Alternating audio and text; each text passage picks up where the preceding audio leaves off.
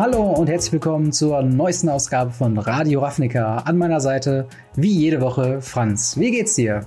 Hallo Robin, ja, mir geht's immer noch wunderbar, sehr gut.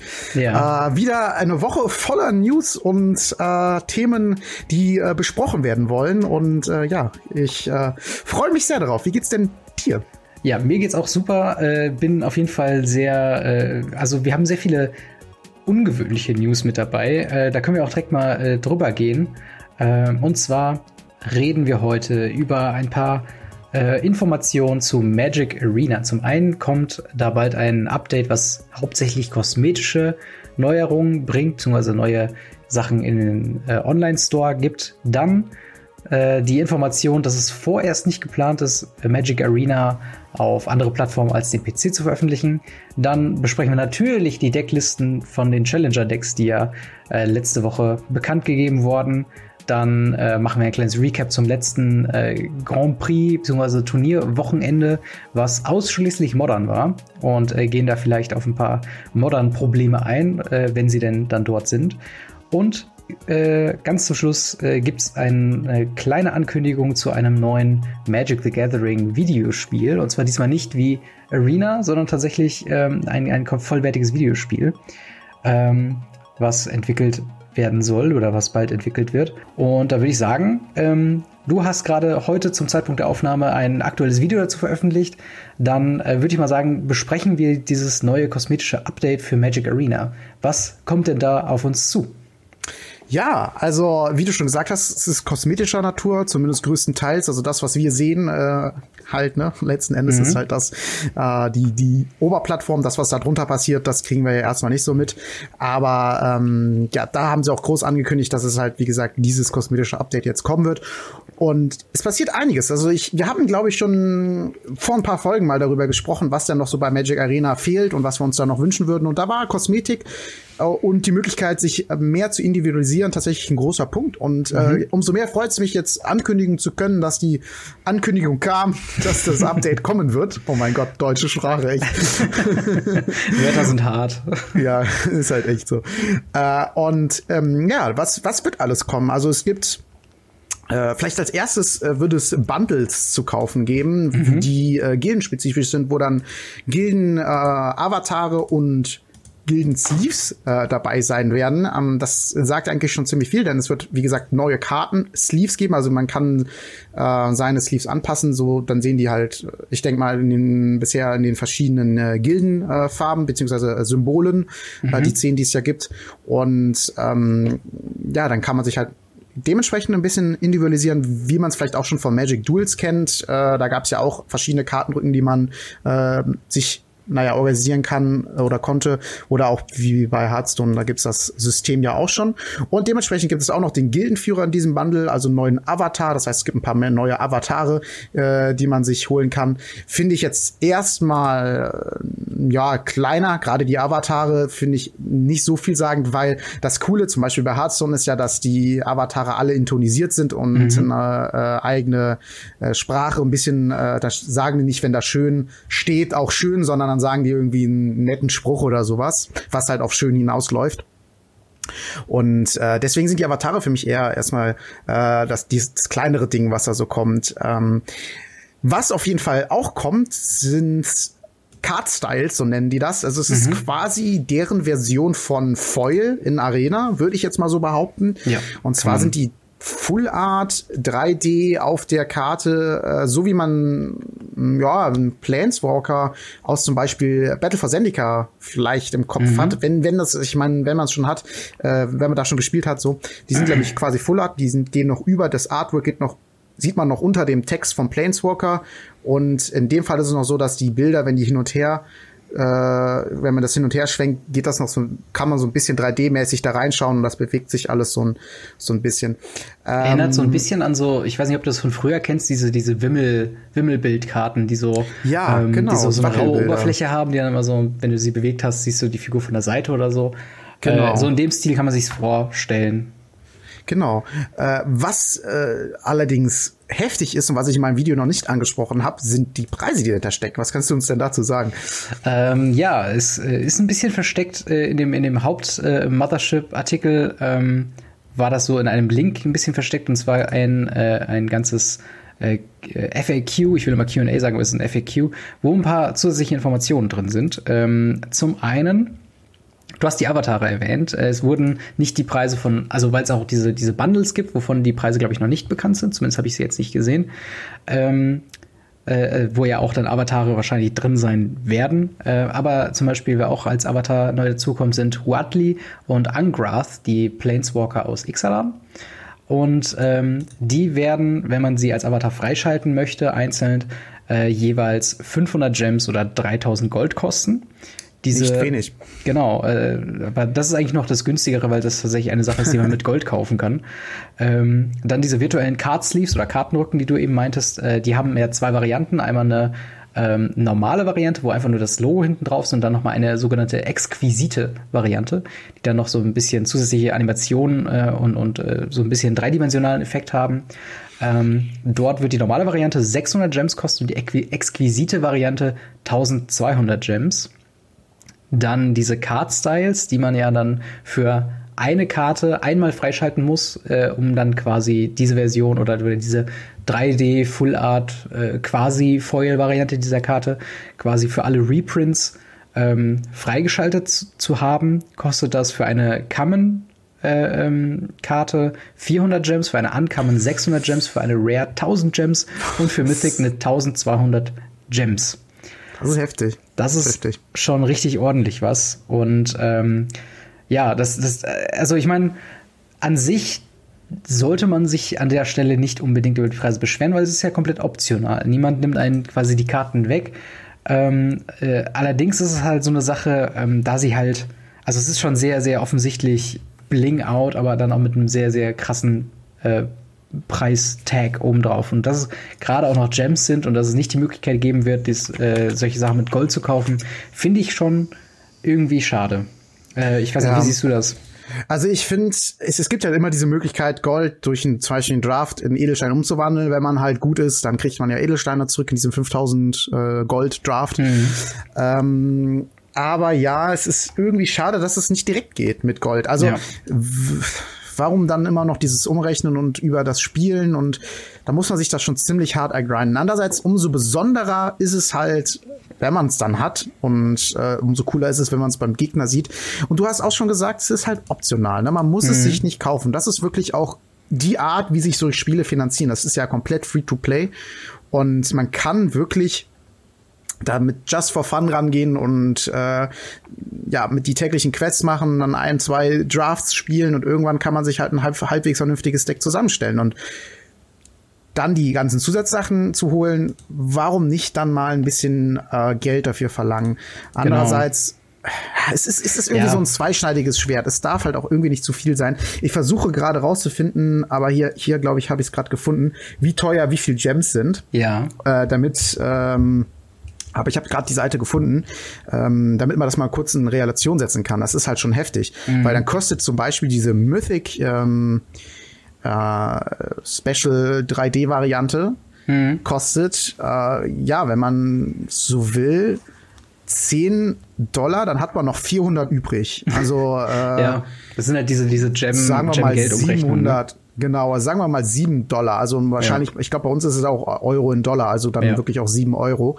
Äh, Finde ich schon krass, um ehrlich zu sein. Vielleicht macht man ja. das halt mal, wenn man ähm, wenn man sich, keine Ahnung, 20.000 Gems geholt hat, dann davon Booster und dann bleibt ja immer noch ein bisschen was übrig. Vielleicht nimmt man davon dann mal was mit. Aber ich kann mir ehrlich gesagt kaum vorstellen, dass einer hingeht und sagt, okay, ich kaufe mir jetzt für 10 Euro Gems, damit mhm. ich die alle in äh, eine Mythic reinstecken kann. Ja. Äh, weiß ich nicht, ob das dann eher, aber naja, wie also, dem auch sei. Also, ich ja. muss auch sagen, ich, ich finde das, also ich finde das Prinzip auch nicht schlecht. Ich, für mich ist das jetzt nicht so ansprechend, dass ich sagen würde, okay, ich würde da jetzt meine, mein, mein Geld irgendwie unbedingt reinstecken. Allerdings, was Sie auch gesagt haben, dass äh, sämtliche kosmetischen Inhalte, also sowohl die Avatare als auch äh, eventuelle Card Sleeves und ähm, äh, äh, halt eben diese Card Styles, die werden auch unter Umständen vielleicht teilweise in ähm, Bundles angeboten werden und halt auch äh, über bestimmte Events erspielbar sein. Das und wiederum ist ziemlich cool. Genau, da gibt's auch direkt ähm, kurz darauf, am 29.03. wurde auch schon angekündigt im selben Artikel, ein äh, Constructed Event mit dem Namen Constructed Treasure, was ja. keine Einstiegsgebühr hat, was ich auch sehr cool finde.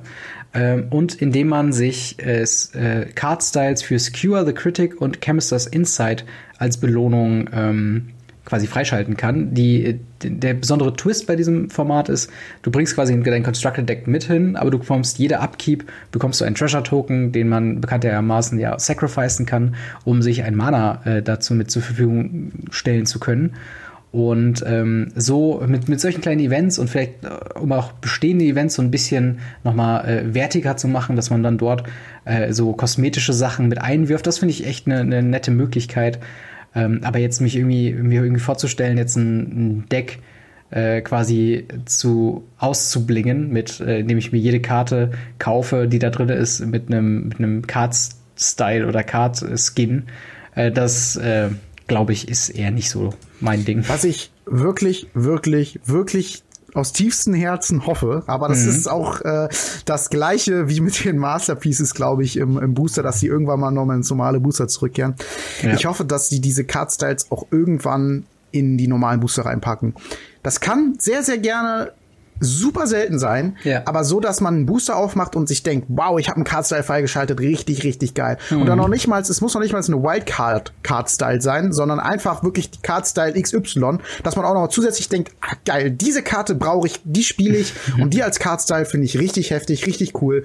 Ähm, da freue ich mich, dass ich die gekriegt habe. So ein bisschen auch wie bei Hearthstone halt dieses äh, Gold, diese goldenen Karten, ja. die man auch im Boostern kriegen kann, aber halt einfach macht sie halt einfach ordentlich selten, aber tut sie rein, dass man halt Spaß am Booster öffnen kriegt. Weil bisher genau. ist das so, ich mache Booster auf und denke mir so, ja, brauche ich die Karte jetzt oder brauche ich die Karte nicht? Mhm. Gerade wenn man so einen gewissen Punkt erreicht hat, wo man die Decks, die man spielt, so erreicht hat, da freut man sich oder auch vorher, als ich die Decks noch nicht hatte, ähm, habe ich mich auch noch nicht so sehr gefreut, um unbedingt, wenn ich dann eine Rare gefunden habe, die ich für das Deck brauche irgendwie war das so, keine Ahnung. Also das Booster öffnen hat mir bisher noch nicht so viel Spaß gemacht bei Arena und mhm. dadurch könnten die das im größten Teil einfach äh, ja verändern und äh, auch besser machen. Und ich hoffe, dass das irgendwann kommen wird. Ja, das, das, das hoffe ich tatsächlich auch, denn ähm, so schön wie es ist, mal noch mal Karten zu kriegen, die man vielleicht mal für so ein zweites oder drittes Deck gedacht hatte, äh, aber auch so unwahrscheinlich ist es halt, die zu bekommen. Und wenn man dann noch so, so einen kleinen Bonus dazu hat,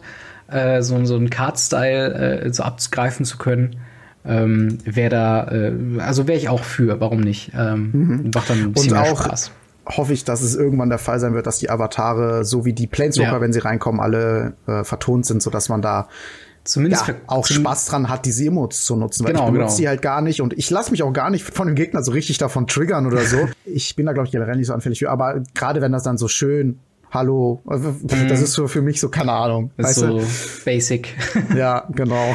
ja, ähm, das, das kann ich auf jeden Fall unterstützen. Ähm, vielleicht noch kurz gesagt, äh, was, also kleine, kleine Zusatzinformation zu diesem ganzen Kosmetik-Gedöns.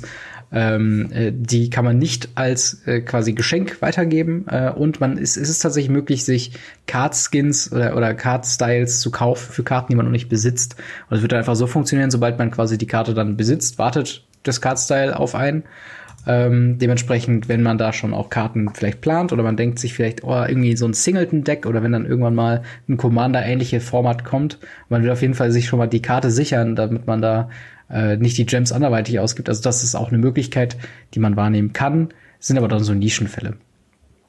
Ähm, das war aber leider, äh, leider sag ich schon, das war äh, aber auch noch nicht die einzige Ankündigung in diesem Artikel. Wie gesagt, wir haben äh, die Cosmetics, wir haben die, äh, den neuen Spielmodi mit Constructed Treasure und wir haben einen äh, weiteren Spielmodi für neue Spieler, und zwar der Practice Mode, in dem man äh, den aus der New Play Experience, also aus dem Tutorial bekannten Sparky, diesen kleinen Wisp, den man da, äh, äh der einen da Trifft's begleitet, gut. den kann man jetzt äh, quasi äh, gegen antreten, also gegen eine KI, Decks testen ähm, und äh, dementsprechend das auch wiederholbar machen. Und man kann so Erfahrungen sammeln, für sich selbst natürlich, aber auch für das neue Mastering Magic äh, System, was quasi auf die New Player Experience aufbauen soll.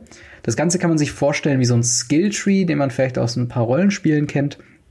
Das heißt, man fängt in der Mitte quasi an und kann sich so von Punkt zu Punkt weiter ausbauen bis halt hin zu den, zu den äußeren Bereichen. Und man bekommt halt äh, dann dementsprechend neue Belohnungen in Form von äh, kleinen Karten, also, also von, von Karten, äh, die ähm, ja jetzt nicht besonders gut sind. Zum Beispiel dieser Sarah Guardian, der auch, den man, glaube ich, am Ende der, der äh, New Player Experience aktuell noch bekommt.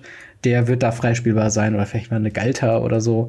Ähm, also halt so diese, diese typischen New Player Cards, nenne ich jetzt mal, die auch in so Gift, Gift Pack oder in Spellslinger Paketen irgendwie noch mit drin sind. Äh, solche Karten kann man sich alle freischalten und halt äh, Belohnungen sammeln. Äh, alle etablierten Spieler und erfahrenen Spieler, äh, die werden da allerdings nicht von ausgenommen. Die werden, ähm, wenn diese, wenn dieses Update denn kommt, äh, eine E-Mail bekommen, wo es dann heißt, hier äh, so und so kannst du das dann auch für dich quasi freischalten lassen, ohne da durch diese, ähm, durch dieses Tutorial durchzuspringen.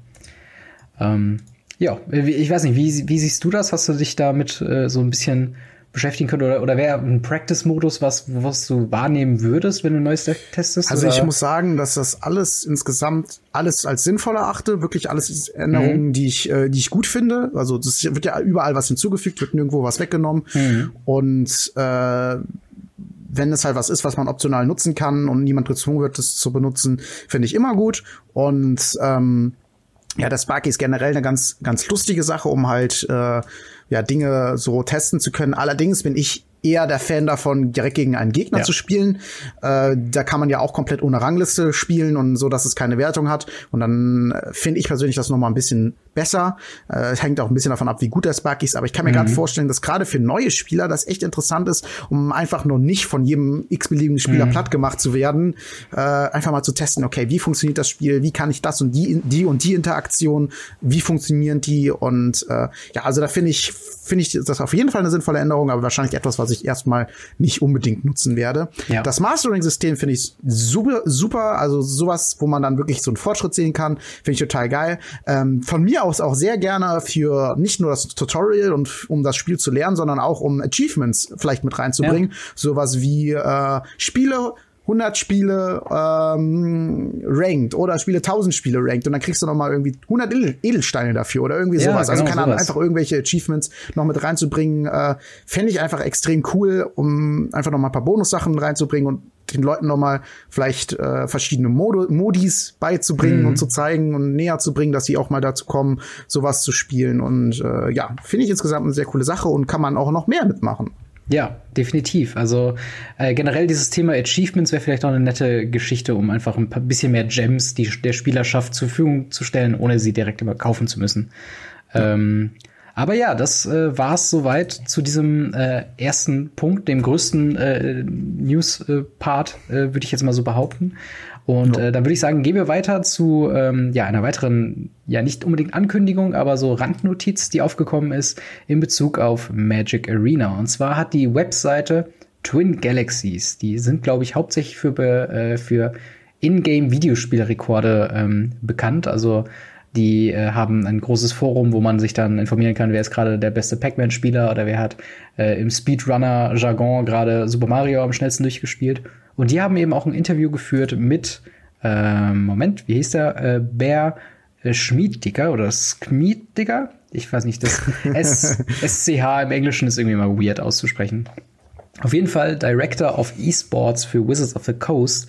Also der Mann, der äh, ja die Zukunft des professionellen äh, E-Sports im Magic quasi verwaltet und ähm, das, das Ganze ist eigentlich, eigentlich ganz interessant. Äh, ist halt ein, an sich ein informativer Artikel über ähm, Magic, äh, The Gathering und deren Ansicht, äh, was E-Sports angeht.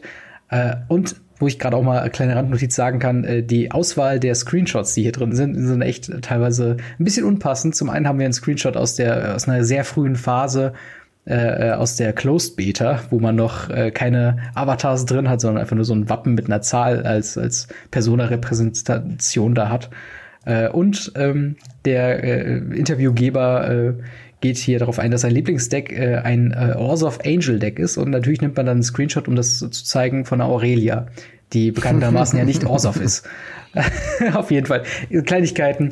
Ähm, auf jeden Fall sagt dann dort äh, Bier ähm, äh, Schmieddecker, dass man derzeit nicht an einer Ausweitung der Plattform für Magic Arena quasi arbeite, was so wie gut, also wie ich mich erinnere, gegen der Aussage steht, warum man sich für die Unity Engine ent, äh, entschieden hat, als man äh, mit Magic Arena angefangen hat äh, zu entwickeln. Denn äh, für Leute, die es nicht wissen, die Unity Engine oder generell Videospiele basieren auf Engines, also auf Grundprogrammen, in dem man quasi das Spiel designt. Und diese Unity Engine ist ähm, an sich äh, sehr gut geeignet, gerade auch für, für Indie-Developer und äh, ja, mehr Plattform oder Multiplattform ähm, Entwickler, da diese relativ einfach sich importieren lässt auf Mobile, auf PlayStation, auf Xbox, auf Switch, ähm, weil es halt einfach so eine, äh, ja, so, so eine aller, äh, also da kann man halt einfach unfassbar äh, kompatibel mit arbeiten. Und das ja, war einer also der frühesten. Es ist sehr einfach, das umzustellen, dass das dann quasi auf dem Handy oder auf dem Tablet auch funktioniert. Da muss man genau. nicht viel dran und ändern. Äh, momentan ist das Geschrei nach äh, Magic Arena auf neuen Plattformen noch nicht so groß, mit einer Ausnahme, und zwar Mac OS. Ähm, eine sehr große und ich glaube unter jedem Artikel bei Twitter oder bei Reddit äh, zu, zum Thema Arena und Plattform kommt eigentlich immer zuerst die Frage, äh, wann kommt es denn eigentlich für Mac? Offensichtlich ein sehr, sehr großes Problem für sehr viele Leute. Äh, ja, die sind jetzt natürlich ein bisschen quasi jetzt nicht sauer aufgestoßen, aber denken sich schon, okay, das scheint ja momentan überhaupt keine Priorität zu haben auf Twitter, ich als muss, so ein bisschen. Ich muss gerade grinsen, aber ich erkläre dir gleich warum. Ja, klar. äh, eine Sache auch noch, dann äh, äh, können wir da uns gerne die Meinungen noch äh, voneinander ähm, darüber diskutieren.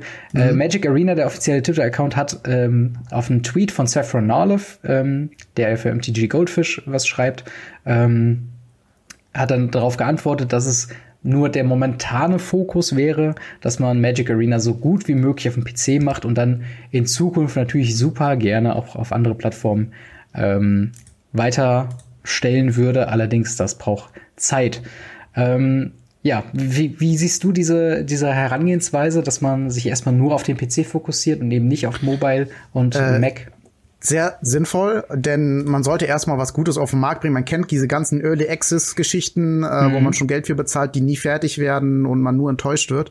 Macht lieber erstmal eine Sache richtig und dann kann man auch gucken, dass man sich auf andere Dinge fokussiert. Und ich glaube, wenn das eine richtig läuft, dann ist das andere nicht mehr weit. Dann braucht man da nicht mehr. Es macht ja keinen Sinn, etwas zu programmieren, was man noch ändern möchte, und dann mhm. gleichzeitig für eine andere Plattform zu programmieren wo man dann an zwei Baustellen gleichzeitig arbeitet. Lass doch erstmal eine Sache fertig machen und dann kann man eine andere Baustelle öffnen und diese Baustelle anpassen. Also man muss dann nicht die ganze Zeit an zwei Sachen gleichzeitig schreiben, beziehungsweise vielleicht sogar an zwei, also zwei Baustellen gleichzeitig eröffnen, drei, vier Baustellen und dann wegen die Kompatibilitätsdingen noch mehr Probleme zu erschaffen, als eigentlich nötig wären. Ja. Und deswegen finde ich das an sich sinnvoll. Die sollen sich ruhig die Zeit nehmen, die sie brauchen. Ich meine, das sind Experten, die da arbeiten. Die gucken schon, dass sie die Ressourcen, die sie haben, gut verwenden. Und ähm, ich glaube nicht, dass, dass, dass wir da äh, nie, nie eine andere Plattform sehen. Warum ich gerade eben grinsen musste, ist, mhm. äh, ich, ich bin ja, ich bin ja ein Fan von, von PC und Android äh, mhm. äh, und muss dann immer grinsen, wenn sich die Mac-Leute oder die iPhone-Leute aufregen. Ähm, selber schuld. also, Denke ich dann immer. also, also ich habe ein iPhone ähm, und bin damit komplett okay mit dieser, äh, mit dieser Haltung. Ähm, aber ich muss halt sagen, ähm, ich, ich finde es also ich, ich bin kein Entwickler, ne? Also ich kenne mich mhm. mit, mit Game-Entwicklung und sowas nicht wirklich aus. Ähm, dein, also was du sagst, ist auf jeden Fall richtig, dass man erstmal versucht, ein Spiel erstmal zum Funktionieren zu bringen, bevor man es portiert. Ähm, ich muss allerdings sagen, so ein bisschen bin ich halt auch von, von diesem Eröffnungs- ähm, Hype dann, also das war ja am Anfang wirklich eine große Ankündigung, wo dann Leute meinten, so ja, äh, oder, oder Entwickler dann auch dann meinten, ja, mit, äh, mit äh, Unity haben wir die Möglichkeit, halt wirklich für jede Plattform das rauszuhauen. Das hat sich halt wirklich so angehört wie, okay, wir versuchen es halt schon so schnell wie möglich auch rauszubringen. Mhm. Und ähm, gerade Mac OS ist halt tatsächlich so ein Ding, das muss äh, ja neben Freundesliste so das zweit nachgefragteste äh, Feature sein für Magic Arena, seit ja, seitdem es aus der Close Ich glaube auch, dass das das einfachste sein wird und das ja. Wichtigste für die. Ähm, ich glaube auch nicht, dass die damit irgendwie eine andere Plattform im Kopf haben. Ich, mhm. ich weiß gar nicht, ob man das so, so, so nennen kann. Ich meine, letzten Endes sind ja beides PCs. Ja. Und, ähm, und ich glaube, das wird bald kommen. Also ich, ja, es wirkt vor allen Dingen auch noch nicht mal so, als ob man da großartig viel äh, umstellen müsste oder dass es so viel mehr Mehrarbeit wäre. Ich meine, klar, wenn du es auf Mobile bringst, dann musst du das ganze UI, also das User Interface nochmal überdenken, das ist klar. Ja. Genauso wie wenn du äh, auf Konsole gehst mit dem Controller, dass du halt von den, also dass das halt Sinn macht, dass du da zwischen den Karten herumwechseln kannst und so weiter und so fort. Aber gerade diese OS-Geschichte hätte ich mir halt schon irgendwie gedacht, dass da zumindest noch mal eine Ankündigung kommt und selbst die Antwort von dem Twitch, äh, Twitter-Kanal von, von Arena beinhaltet ja nicht so von wegen, ja, aber so Mac OS kommt bald oder sowas. Also es scheint mhm. wirklich so zu sein. Ich glaube, die halten sich mittlerweile mit sowas, solchen Aussagen echt zurück. Ich glaube, die merken, ja. dass das schon eine große Aufgabe ist.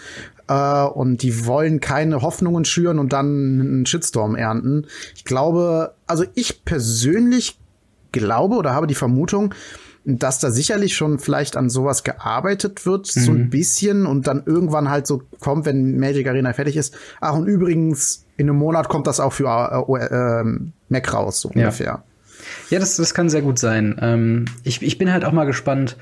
Also ich, ich kann mir auch gut vorstellen, dass gerade die Entwickler sehr unter Druck stehen, da äh, ja die ersten großen Turniere jetzt auch langsam stattfinden und äh, dass man dort vielleicht das System erstmal äh, nicht zum Zusammenstürzen bringt und dass man das erstmal aus, also quasi erstmal da alle äh, Falten glatt bügelt und äh, sich dann dem etwas unwichtigeren Thema, sagen wir mal, äh, dann stellt. Und vielleicht auch so Sachen wie, die, wie das kosmetische Update jetzt erstmal im Vordergrund stand, weil man ja auch erstmal, ähm, ja, quasi auch flashy vor, vor der Kamera dann sein will, wenn es dann äh, rauskommt. Ähm, ja, aber äh, wie gesagt, ist ja eigentlich nur eine, eine kleine kleine Nebenankündigung, beziehungsweise eben nicht Ankündigung zum Thema Magic Arena. Äh, eine größere Ankündigung kam da doch in Form der Challenger Decks, die wieder kommen. Ähm, dann erzähl uns doch mal ein bisschen was dafür. Welche Decks gibt es und äh, wie sind die denn so? Ja, äh, also Challenger Decks erstmal generell, was ist das? Das sind standardlegale Decks, mit denen du mehr oder weniger out of the box zum Friday Night Magic gehen kannst und Standard spielen kannst, womit du dann was Gutes in die Hand gedrückt bekommst, ein gutes Tool, um halt zu spielen. Mhm. Wichtige Karten, wichtige Karten, also die Decks orientieren sich normalerweise, oder so war es bisher, an wirklich gespielten Decks äh, und sind eventuell eine kleine Abwandlung davon oder ähm, ja sogar gehen wirklich genau in die Richtung. Wichtige Karten, teure Karten in Anführungszeichen, äh, werden da häufig dann als ein oder zwei Versionen von reingepackt. Aber es gibt auch tatsächlich Rares, die wichtig sind, die dann da einfach mal viermal reingehauen werden. Das heißt insgesamt wirklich ein gutes Tool, was zum unverbindlichen Preisempfehlung, ja, für dieses Produkt gibt es das noch, äh, von 29,99 Dollar kommt. Ja. Die Ankündigung mal, vom, ganz ja. kurz, die Ankündigung vom MSRP war vor der Ankündigung, dass es keine MSRP mehr geben wird. Deswegen gibt es diesen Preis noch. Aber okay, genau. mach weiter. Also vor allen Dingen, äh, weil es ja mit nach War of the Spark quasi kommt und das Produkt kommt vor War of the Spark raus. Deswegen ähm, ja gibt es halt noch MSRP. Und äh, ich meine, ich würde in Deutschen war das letztes Mal auch einfach 29,99 Euro als unverbindliche Preisempfehlung also oder vertue ich mich da? Ich glaube, ähm, es hat nochmal, weil es ja auch dann äh, vom Inhalt der Decks, da gab es ja nochmal einen kleinen Preisunterschied. Ich meine, es war irgendwas zwischen 25 bis 35 Euro. Also für die, für die teuerste Variante, wo das meiste drin ich war. Ich meine jetzt aber als MSRP. Ach so, MSRP weiß ich gar nicht, weil die, glaube ich, die immer noch raushauen für den amerikanischen Markt. Also, ja, äh, ich glaube, dass es im Deutschen auch sowas war wie 29,99 Euro. Sie ja. machen gerne aus dem Dollar einen Euro und Würde sagen, ja auch hey, Sinn das machen, ist der gleiche. Also. Ja. Aber wie dem auch sei, das ist so, also so die Grund, der Grundgedanke, dass man halt mhm. halt für das äh, quasi ein 60-Karten-Deck bekommt plus 15 Karten Sideboard, also wirklich die, das komplette Tool, um am Friday Night Magic teilzunehmen. Äh, was gibt es für Decks? Ich müsste mal eben schnell schauen, äh, wie die denn genau heißen. Oder hast ähm, du das gerade? Ich, ich kann das gerade, ich kann das gerade übernehmen. Also wir haben zum ja, einen ähm, ein äh, Mono White Agro Deck mit dem Namen Uni Uni yeah, United Assault. Ähm, was, glaube ich, auch der Name von dem Deck war, was man äh, sich am Anfang bei Magic Arena freispielen kann, glaube ich. Mhm. Äh, dann gibt es noch Lightning Agro, was ein Mono-Red Burn Deck ist. Ähm, dann gibt es noch Deadly Discovery, was das Golgari, also grün-schwarze Midrange-Deck ist. Und äh, Arcane Tempo, was das Is It äh, Phoenix oder beziehungsweise Is It Drake's Deck ähm, da ist. Ja. Und äh, ja, ja, also das sind genau, das sind die vier Decks, die äh, angekündigt worden sind und spielbar sind. Äh, erstmal kurzer erster Eindruck. Nicht schlecht, mhm. auch value-technisch ist da wirklich gut was dabei. Gefühlt aber vom Power-Level etwas niedriger als die Challenger-Decks, die vorher rauskommen. Gerade wenn ich mich an das monorote Hazoret Agro-Deck mhm. erinnere, wo wirklich Hazoret drinne war. Ähm, Chandra. Chandra war da drinne, stimmt. Und äh, eigentlich alles Wichtige fast drinne und dann brauchte man nur noch so einen, vielleicht die Chandra noch als Playset voll zu machen und die Hazoret als Playset voll zu machen, dann war das Deck äh, irgendwie fertig, so gefühlt. Mhm. Und ähm, ja, da ist das Power-Level hier, würde ich sagen, ein bisschen niedriger. Aber ich finde auch die Entscheidung gar nicht mal schlecht zu sagen, okay, wir machen zwei monofarbene Decks und zwei mehrfarbige Decks. Denn die monofarbigen Decks sind wirklich, sind beide ag aggressiv und aggressiv ist eine der einfachsten Spielweisen, um Magic zu spielen und dementsprechend super für Anfänger geeignet, die mal ein bisschen weitergehen wollen. Mhm. Ähm, und äh, ja, dann dementsprechend haben sie nicht ganz so viel Interaktion in dem Deck. Man kommt leicht in die Decks rein. Die sind beide, so wie sie aussehen, recht effektiv. Und äh, ja, finde ich die Entscheidung nicht schlecht, da zwei aggressive monofarbende äh, Varianten mit reinzunehmen.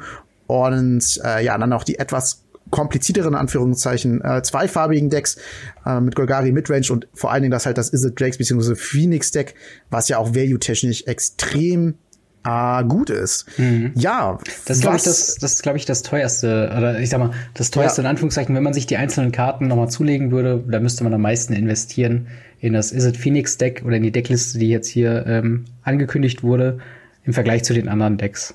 Ja, also man kriegt am meisten an Value, aber muss auch am meisten investieren, damit das Deck äh, quasi als äh, Tier One Deck durchgeht. Ja. Da hast du definitiv recht. Ähm, was, was, was hältst du denn von der Entscheidung, diese vier Decks ähm, jetzt gerade zu nehmen? Also die Entscheidung äh, der Decks, die basiert ja auf den ähm, auf, auf der Pro Tour von Guilds of Ravnica, also noch der vor der Mythic Championship, die wir vor ein paar Wochen hatten, wo Autumn Burchett gewonnen hat. Mhm. Ähm, und das finde ich, also man, man merkt das auch, weil in allen Decklisten fehlt komplett äh, Karten aus Ravnica Legions, also dem neuesten Set. Mhm. Ähm, und man gerade gerade im Punkto des Golgari Midrange Decks merkt man das schon sehr krass, weil Golgari so in der Reihenform spielt man äh, relativ wenig nur noch. Also äh, ja. die abgegradete Variante ist Sultai, Wobei man sich, äh, so steht es zumindest in dem Artikel von Magic drin, ähm, äh, gegen dreifarbige Decks entschieden hat, weil sonst das Mana, also die Ländersituation wird ein bisschen kritischer, weil auch keine Shocklands sind, bis auf ein einziges in vier Decks. Ähm, und man, das wird halt dann einfach zu äh, unkonsistent, dass man da äh, quasi an die, an die, also noch eine gute Strategie hat, die man verfolgen kann, ohne äh, dass man direkt Playsets von Shocklands mit einfügen kann. Aber das bedeutet halt auch gleichzeitig, dass ich auch finde, dass das Golgari-Deck äh, das schlechteste wirklich von allen ist. Ähm, aus, aus mehreren Gründen, weil zum einen fehlen äh, noch viele, also viele Karten, die sehr mächtig sind, wo ich eine, also wo ich sagen würde, eigentlich kein Problem, die als One-Off oder sowas mit reinzupacken. Äh, zum einen, wir haben nur eine äh, Ruska Relic Seeker, das ist der mhm. 6-Mana Ruska Planeswalker. Da fehlt der, der Vier-Mana aus Gilden of Ravnica, der ja auch teilweise in, in diesen Decks gespielt wird oder gespielt wurde.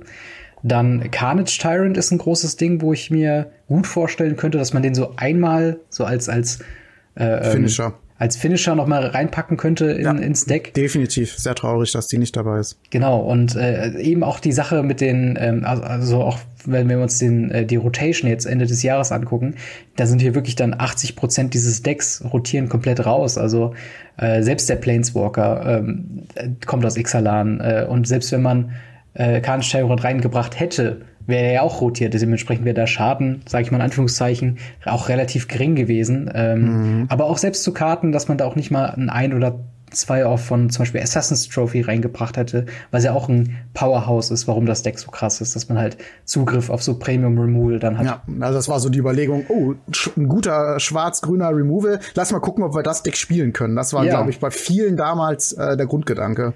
Genau, und, und das sind einfach so Sachen, äh, die fehlen. plus halt noch so ein paar unschöne Sachen wie Jade Light Ranger ist nur zweimal drin, kein Playset, wo du dann im Vergleich bei dem Mono White äh, Deck hast du vier Benalisch Marshall drin. So. Ja, oder bei dem Monoroten, du hast vier Goblin Chainwhirler und was war noch als viermal Rare mit drin, glaube ich, noch irgendwas, oder? Äh, Runaway Steamkin, ja, du hast Runaway einen Rekindling Phoenix, du hast die äh, Experimental Frenzies zweimal drin, also ja.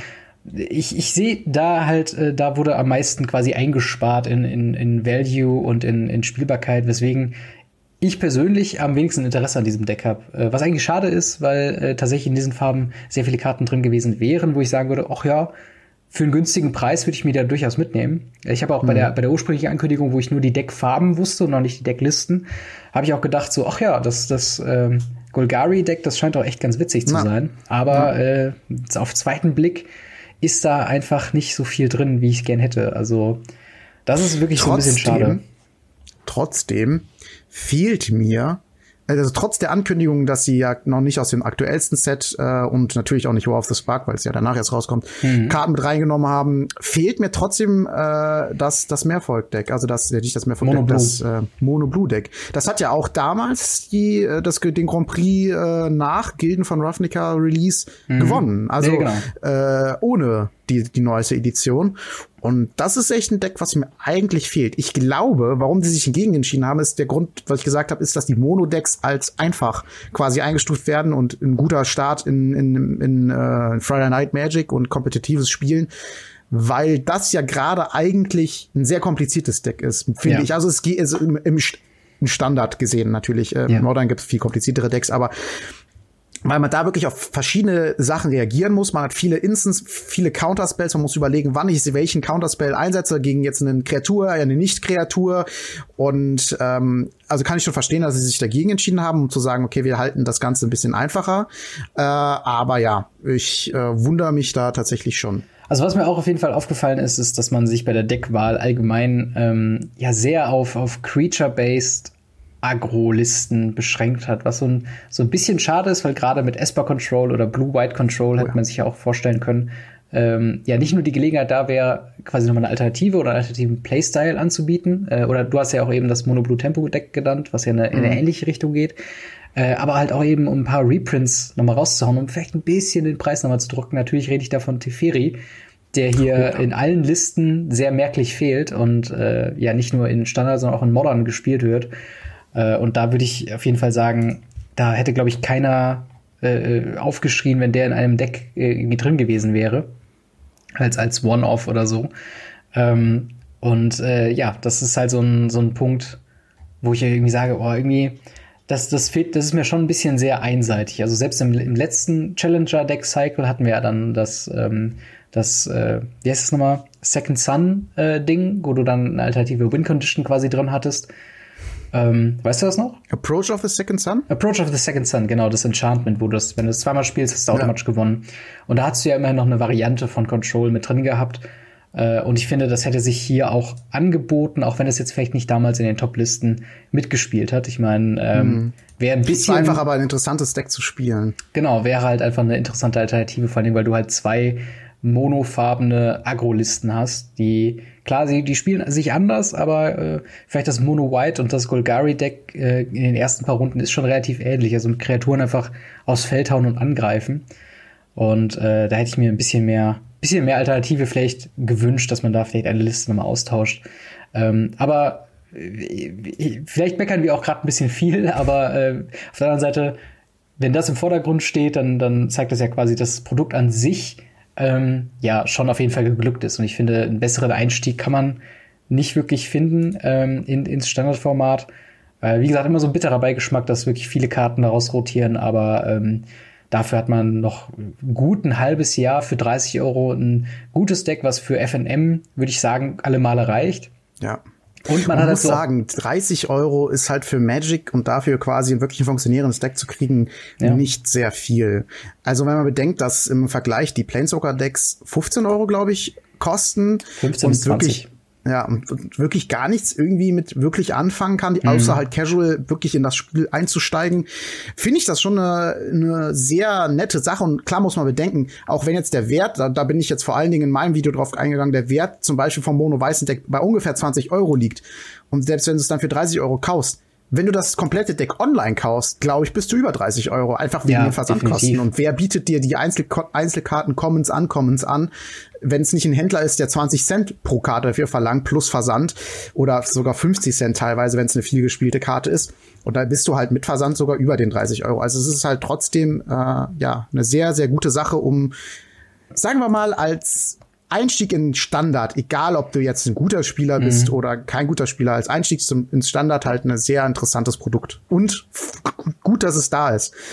Ein Punkt, den ich gerne noch ansprechen wollte zu dem ist, dass es sehr traurig ist, dass es nur auf Englisch gibt. Ich habe in meinen Kommentaren unter dem Video äh, von einem gelesen, der sich viel mit ähm, ja, geistig behinderten Menschen mhm. äh, beschäftigt, die auch sehr gerne Magic spielen, was ich sehr, sehr cool finde. Definitiv, und die können aber leider kein äh, Englisch und dann ist das halt leider für die kein Produkt, was sie nutzen können. Ja. Denn ähm, die würden natürlich auch gerne dann etwas profimäßigere Decks in Anführungszeichen spielen als die Planeswalker-Decks können das aber leider nicht, weil sie halt kein Englisch können. Das ist natürlich ein bisschen schade. Ich würde mich halt freuen, wenn es allgemein auch so Produkte wie Bundles irgendwann mal auf mhm. Deutsch geben würde.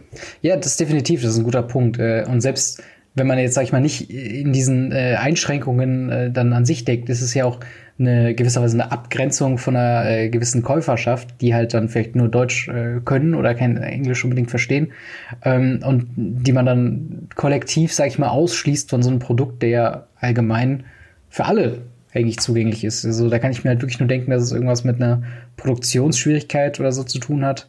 Weil mhm. all diese Karten gibt's ja auch auf, auf Deutsch. Also. Vor allen Dingen, wenn die das ja, äh, gerade zum Beispiel das Bundle, steht ja auch Made in USA, ja. äh, Die in China oder was, also dass quasi die Karten aus äh, USA kommen und der mhm. Würfel aus China. Ähm, lohnt es sich das wirklich, das da herzustellen, hier hinzuschiffen ja. und dann hier zu verkaufen? Also offensichtlich ja schon, aber weißt du, was ich meine? Ja, ja, ist, ich, ich ist das besser, als das jetzt hier in Belgien, wo ja sonst unsere Karten oft herkommen, äh, zu drucken und zu sagen, hey, wir, wir produzieren das lokal und äh, schicken euch das? Also ja, finde ich das, komisch. Das ist auf jeden Fall eine weirde, weirde Entscheidung und äh, wäre auf jeden Fall nett, die Alternative zu haben, äh, das auch auf Deutsch zu haben. Ähm, Ach so, noch, noch ein Deck, äh, eine Sache, die ich äh, quasi sagen wollte, äh, nochmal zu dem Is It Phoenix Deck, warum sich da vielleicht auch sogar lohnen würde, mehr Kopien, wenn man sie zum MSRP äh, von um die 30 Euro kriegen würde, ja. ähm, denn äh, zu holen wäre tatsächlich äh, allein Archlight, äh, Arclight Phoenix. Äh, ich habe mir gerade mal eine Liste bei MTG Goldfish quasi aufgerufen, dort kostet das, wir rechnen jetzt mal einen Dollar, 266 äh, Dollar, um quasi diese Liste sich nachzubauen. Und mit Ausnahme von natürlich den Shocklands, die nicht drin sind, und äh, Ral Is It Viceroy, hast du wirklich alle Karten drin, äh, wenn du dir das Deck einfach nur viermal kaufst und bist dann immer noch ja bei, bei 120 Euro, äh, 120 Dollar, wenn wir beim MSRP bleiben. Und das ist halt wirklich schon was, was für manche Leute vielleicht eine Alternative sind, wenn sie halt wirklich äh, äh, auf ein Deck oder gerade Is It Phoenix oder eins der anderen äh, Varianten dann äh, umsteigen wollen, sich halt auch das eine Deck mehrmals zu holen. Einfach nur, um günstig an diese Karten zu kommen. Und die überschüssigen Karten, die auch was wert sind, wie zum Beispiel die, die ähm, Bodylands, also die, die Sulfur Falls, die kann man dann, die überschüssigen Kopien auch einfach großzügig verkaufen und hat dann das Geld ja. wieder drin. Also da äh, gibt es auf jeden also Fall mehrere Möglichkeiten, dieses ähm, Prinzip irgendwie nicht auszunutzen, aber halt für sich äh, nutzbar zu machen. Ja, man muss natürlich äh, noch dazu sagen, dass generell es so ist, dass die Produkte von den Händlern immer als Set gekauft werden. Das heißt, ähm, die müssten äh, sich das bestellen und mhm. kriegen dann halt direkt alle vier jeweils immer zugeschickt und müssen halt gucken, dass sie mit diesen vier äh, einen Gewinn machen. Das heißt, wenn die alle für 30 Euro verkaufen, wird natürlich das Isit-Deck schnell weg sein und die anderen, die vielleicht weniger wert sind, ein Ladenhüter bleiben. Das heißt, es kann schon gut sein, dass sie sagen, okay, das Isit-Deck kostet jetzt 40 Euro, dafür kostet das mhm. weiße Deck nur 20 Euro. Also muss man natürlich ein bisschen, bisschen gucken, ähm, auch als Händler, dass man da, äh, dass das halt da eine,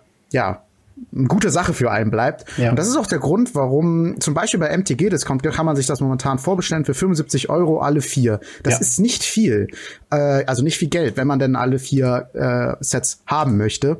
Und ähm, das ist aber auch der Grund, warum direkt alle vier verkaufen. Die verkaufen die gar nicht einzeln, weil das halt zu viel Aufwand ist, äh, zu gucken, dass die da eine Mischkalkulation machen oder so. Und dann sagen die, okay, wir verkaufen die direkt zusammen, machen da ein bisschen Gewinn mit und äh, damit hat sich für uns die Sache. Ja, das ist auf jeden Fall äh, ja, eine, eine gute Sache. Wenn man da, äh, also ich finde, kein Deck äh, sticht irgendwie heraus als außergewöhnlich schlecht. Äh, ein bisschen schlechter ja. vielleicht das Golgari-Deck, aber an sich ist das auf jeden Fall eine super Sache.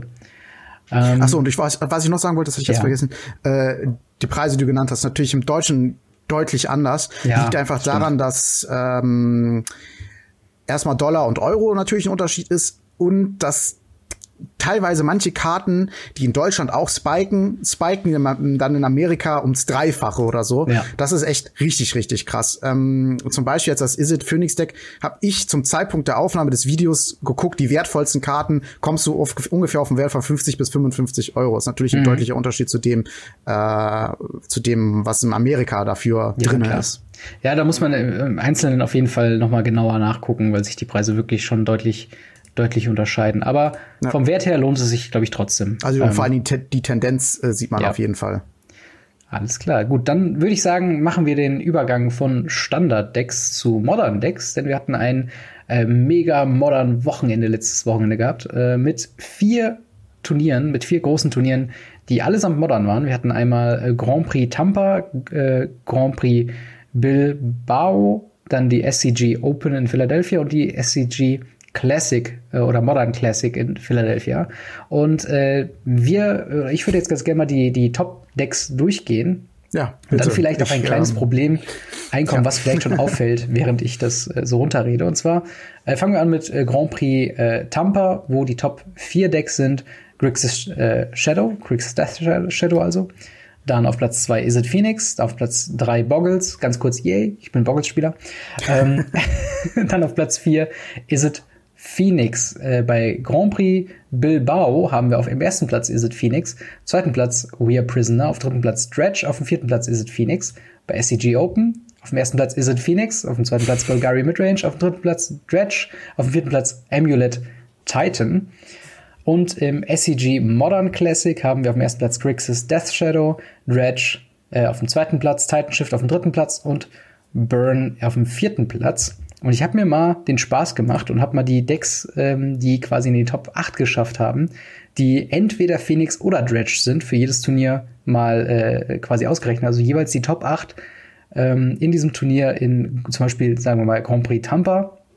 Dort tauchen äh, vier Phoenix bzw. Dredge Decks auf. In Grand Prix Bilbao sind das fünf Decks, die entweder Dredge oder Is It Phoenix sind, in den Top 8 auf. Dann äh, SCG Open haben wir dreimal Phoenix oder Dredge und im SCG Classic haben wir zweimal Phoenix und Dredge ähm, quasi drin gehabt. Und äh, das Problem, was ich vielleicht ansprechen möchte, ist, wir haben momentan, wenn man äh, die MTG äh, Metagame sich anguckt, haben wir Phoenix sind äh, circa 10% der Spielerschaft und Dredge circa 5% der Spielerschaft. Das klingt jetzt erstmal nicht so wahnsinnig hoch. Jedoch muss man dazu sagen, dass Modern ein unfassbar diverses Format ist, wo normalerweise so, ja, 30 bis 50 Decks ähm, durchaus spielbar und in einer gewissen Tierkategorie dann doch schon sind. Und es ist sehr unüblich, bei einem Deck mehr als 10% äh, oder, oder um die 10% zu haben. Und beim letzten Mal, wo wir sowas hatten, war es KCI. Dementsprechend meine Frage an dich, haben wir vielleicht in Modern ein Faithless Looting Problem oder werden diese Decks, die diese ja. Mechanik ausnutzen, zu stark. Ja, äh, schwierig, schwierig, schwierig. Also ähm, am Anfang hat ja keiner mit diesem Easy Phoenix Deck gerechnet. Das war auch der Grund, warum der Phoenix bei 50 Cent lag. Mhm, ja. äh, der jetzt mittlerweile äh, deutlich drüber ist. Kann man wirklich jedes Mal immer wieder sagen, dass am Anfang äh, auch Spoiler Season in in Re äh, was Kids of Ravnica. Ja. Keiner hat damit gerechnet und jetzt auf einmal durch Bam. durch alle Sachen durch. Ja, aber ja. Äh, erzähl weiter. Äh, ich finde es ich find's schwierig, aber andererseits, es taucht wirklich äh, so häufig auf und scheint ja dadurch auch so konsistent zu sein. Ähm, es ist immer in den Top 4 mit dabei jetzt gewesen. Ich kann mir gut vorstellen, dass da geschaut wird, ob man das nicht irgendwie abschwächen kann. Es kann sogar echt sein, dass sie gar nicht mal den, den Phoenix bannen, sondern wirklich, wie du schon sagst, Faithless Looting, weil das wirklich eine, Deck, eine Karte ist, die auch andere Decks wirklich sehr stark machen. Mhm. Und äh, ja, zum Beispiel Dredge. Oder, äh, oder wird doch ein Dredge gespielt? Ja, genau, Dredge wird auch ja. viel mehr gespielt und hat halt die ähm, positive Art, dass man halt äh, wichtige Friedhof. Karten einfach in den Friedhof legen ja. kann und ja. Genau. Äh, und das ist halt so. Ja, also ich kann mir schon vorstellen, dass Faithless Looting ähm, sehr stark unter Beobachtung ist und dass es da auch irgendwann einen Bann geben wird. Allerdings ist die Frage, ich, ich glaube tatsächlich, dass sie, dass sie warten äh, und sich auf jeden Fall noch mal die Mythic Championship in London anschauen, mhm. was da jetzt ist. Und wenn da das jetzt Platz eins, zwei und drei macht, dann ist es, glaube ich, klar, dass, äh, dass, dass das ähm, zu stark ist und irgendwas davon weg muss. Äh, ich bin ja. aber auf jeden Fall auch sehr gespannt, weil ich glaube, die lassen sich damit auch noch Zeit, weil mit dem neuen, äh, mit dem Mulligan, was sie dann auch da testen, ob das dann halt wirklich äh, ob, wie das das halt vielleicht beeinflusst, wie es vielleicht andere Decks stärker macht und das eventuell schwächer. Also das sind, glaube ich, alles so Dinge, die sie sich halt, wo sie sich halt noch Zeit lassen. Aber es ist definitiv etwas, wo man ein Auge drauf haben muss. Ja, ja finde ich, finde ich eigentlich äh, ganz genauso. Ähm, eine Sache, die noch quasi Modern ordentlich durchschütteln könnte, wäre natürlich Modern Horizon. Wobei oh ja. wir da noch nicht wissen, wie da der ähm, Einfluss sein wird auf das Modern-Format. Allerdings, ähm, ja, also ich weiß nicht, ob Bann vielleicht zu krass wäre. Auf der anderen Seite, was würde man sonst bannen? Man kann nicht Art oder man sollte vielleicht nicht Arclight Phoenix selbst bannen oder weil es halt das Problem in, im Dredge Deck nicht wirklich löst. Und ähm, ja, man, man, man schaut ja immer auch, gerade bei KCI hat man sich ja auch angeschaut, zum Beispiel äh, Ancient Stirring und hat gesagt, das ist zu stark, das ist der Problempunkt. Ähm, ich ich bin mir halt noch nicht sicher, vielleicht wird sich das halt auch in den nächsten äh, Monaten und in weiteren äh, professionellen Turnieren dann klären, entweder ob man, äh, ob quasi das Format sich selbst wieder adaptieren kann und sagen kann, äh, okay, wir lernen jetzt einfach mit, mit äh, Phoenix umzugehen und Faithless Looting. Oder mhm. äh, ob es halt wirklich der Bannhammer kommen muss oder ob Horizon äh, irgendwas bringt, ähm, was äh, dagegen helfen kann oder was halt eben faire oder, oder äh, andere Decks dann nochmal deutlich besser macht oder äh, wie auch immer. Also das ist auf jeden Fall eine, eine interessante Beobachtung. Ich bin mal gespannt, wie es bei zukünftigen Turnieren sein wird, wie oft wir da Is It Phoenix und Dredge noch in den Top 8 sehen werden. Ich fand nur die Zahlen so interessant, als ich dann die Turniere durchgegangen bin, dass ich dachte, boah, irgendwie, das müssen wir mal irgendwie mal ansprechen. Das kann ja irgendwie auch nicht ja, sein. definitiv. Ähm, ja, dann noch eine, wir sind ein bisschen lang. Dementsprechend äh, halte ich die nächste kurz ganz also wirklich richtig kurz, damit wir auch schnell zu unserem Talkthema kommen können. Und zwar äh, haben wir Cryptic Studios. Das ist ein Entwicklerstudio, die äh, hinter Neverwinter stehen, was ein Dungeons and Dragons MMORPG sind äh, oder ist. Ähm, äh, ähm, entwickeln momentan oder, oder haben angekündigt, dass sie sich äh, um ein äh, Magic the Gathering MMO momentan kümmern möchten. Ähm, Wobei ich sagen muss, ich weiß nicht, hast du Neverwinter mal gespielt oder hast du da irgendwelche Erfahrungen sammeln können? Nee, also gar nicht. Das okay. ist tatsächlich etwas, was mich so gar, was ich so gar nicht kenne. Liegt vielleicht auch daran, dass ich auch mit D&D erst durch Magic in äh, okay. Verbindung gekommen bin und äh, da war meine MMO-Zeit schon einfach vorbei. Darauf möchte ich auch gleich nochmal eingehen. Okay. Äh, also MMOs an, an sich hast du aber schon auch gespielt, ne? Also ja, sehr, da sehr, sehr viel, ja. okay, ja, bei mir sieht es ähnlich aus. Ich bin äh, großer äh, Fan von World of Warcraft. Aktiv spielen tue ich es momentan nicht, aber es hat auf jeden Fall eine große Zeit äh, meines Lebens sich beansprucht. Und äh, ich habe mir Neverwinter, habe ich mir vorhin Sachen äh, oder habe ich mir ein Video kurz angeguckt. Ähm, und es, es sieht äh, sehr gut aus. Also es sieht halt für, für ist ein Free-to-Play MMO-RPG äh, und es sieht halt sehr äh, schön comic-mäßig quasi aus. Man hat sehr viele ähm, ja, äh, Auswahlmöglichkeiten, was äh, seinen Charakter angeht. Man kann ihm eine Biografie schreiben, die für andere Spieler offen sind. Man kann ähm, ja, man kann, glaube ich, zwischen 16 oder so Völkern wählen und dann nochmal neun verschiedene äh, Klassen. Also sehr, sehr komplex, aber halt ein sehr cooles Feature, was auch noch dazu kommt, wo man dann auch merkt, dass es ein äh, Dungeons and Dragons MMORPG ist. Man kann nämlich einen eigenen Dungeon designen mit eigenen Quests und ähm, quasi die dann äh, zur Verfügung stellen und Leute, äh, die dann deinen Dungeon besuchen, können dir quasi so ein Ingame Trinkgeld geben. Äh, und das war eigentlich ein Element, was ich sehr, sehr äh, cool fand und dachte mir, hey, das sieht, äh, das sieht echt irgendwie spannend aus. Ich habe richtig Bock bekommen, das mal auszuprobieren. Hm. Und äh, jetzt fragen wir uns allerdings alle, wie könnte denn ein M äh, Magic the Gathering MMORPG aussehen? Wie würdest du dir denn das vorstellen? Ich muss erstmal sagen, ich finde die Entscheidung, das jetzt zu machen oder jetzt anzukündigen, sehr komisch, weil ich habe persönlich das Gefühl, dass MMO-Zeit irgendwie vorbei ist. Ich weiß nicht. Also ich habe das Gefühl, das war früher eine sehr, sehr, sehr große Sache. Ja. Vielleicht ist es auch einfach nur meine persönliche Sache, wo ich sage, boah, mittlerweile habe ich einfach nicht mehr die Zeit dazu, das umzusetzen äh, und da so aktiv zu spielen. Aber ich habe das Gefühl, mittlerweile bei gerade bei der Jugend kommen dann halt eher so so rundenbasierte Spiele wie äh, ja jetzt wieder ein bisschen mehr League of Legends mhm. oder auch halt Fortnite, Apex, Anthem oder wie die ganzen äh, neuen Spieler heißen. Weiß ich gar nicht, ob äh, ob das nicht vielleicht eher so auch gerade dieses MMO-Setting, was ja dann sehr wahrscheinlich so dieses klassische Fantasy, High-Fantasy-Bereich mhm. ist, ob das nicht gerade einfach schon abgegrast ist, weiß ich gar nicht. Das, das kann gut sein. Also ich bekomme auf jeden Fall von der, wo wir eben bei World of Warcraft äh, waren, ähm, was ja so der größte Repräsentant von MMORPGs sind, bekomme ich halt gerade mit, dass dort die Leute ein bisschen, ähm, ja, ein bisschen sauer werden aufgrund der Entscheidungen, die man da äh, quasi designmäßig ähm, getroffen hat. Vielleicht bedeutet das ja, dass äh, wir vielleicht äh, ein paar Leute haben, die jetzt das Spiel wechseln wollen. Und dann wiederum wäre so eine Ankündigung gar nicht mal so verkehrt. Auf der anderen Seite, wenn jetzt erst die Ankündigung kommt, ohne Details, ja, genau. ohne alles, äh, dann wird das auch noch ein paar Jährchen dauern. Also genau das ist es. Wie lange dauert das ja. noch, wenn jetzt schon Magic Arena schon so lange gedauert hat? Ja, das Und stimmt. wie gut würde es dann im Endeffekt sein? Und ist dann wirklich noch die Zeit für sowas da? Ja. Schwierig, schwierig. Das stimmt. Und also wie gesagt, zum Setting, wie du gesagt hattest, ich stelle mir da ein klassisches High Fantasy MMO mhm. vor und ja, vielleicht haben die noch irgendwelche coolen Features, aber. Also eine Sache, ähm, die die es ja gibt, es gibt ein, gibt ein äh, sehr altes äh, äh Magic the Gathering Rollenspiel, was in Fankreisen immer Chandala genannt wird, weil es halt äh, auf dem Plane Chandala spielt. Und das ist halt wirklich ein Magic the Gathering Rollenspiel im Sinne von, dass äh, du hast kein, kein Schwert, keine Ausrüstung dabei, sondern ein Deck und äh, gehst quasi von, von Dungeon zu Dungeon und äh, erspielst dir somit neue Karten oder findest neue Karten mm. und kannst dein Deck quasi ausbauen oder äh, gehst in ein Dorf rein, kannst dir neue Karten kaufen, kannst alte verkaufen. Das finde ich cool. Und, äh, da hätte ich wiederum Bock drauf. Das ist halt ein ähm, geiles Prinzip und das wünsche ich mir eigentlich schon seit Jahren für die aktuellen Karten. Ähm, und das wäre natürlich der absolute Hammer. Ja, das finde ich auch sehr cool, um ehrlich zu sein. Es gibt ein Spiel für GameCube, das ist ein absolutes Insider-Spiel jetzt hier.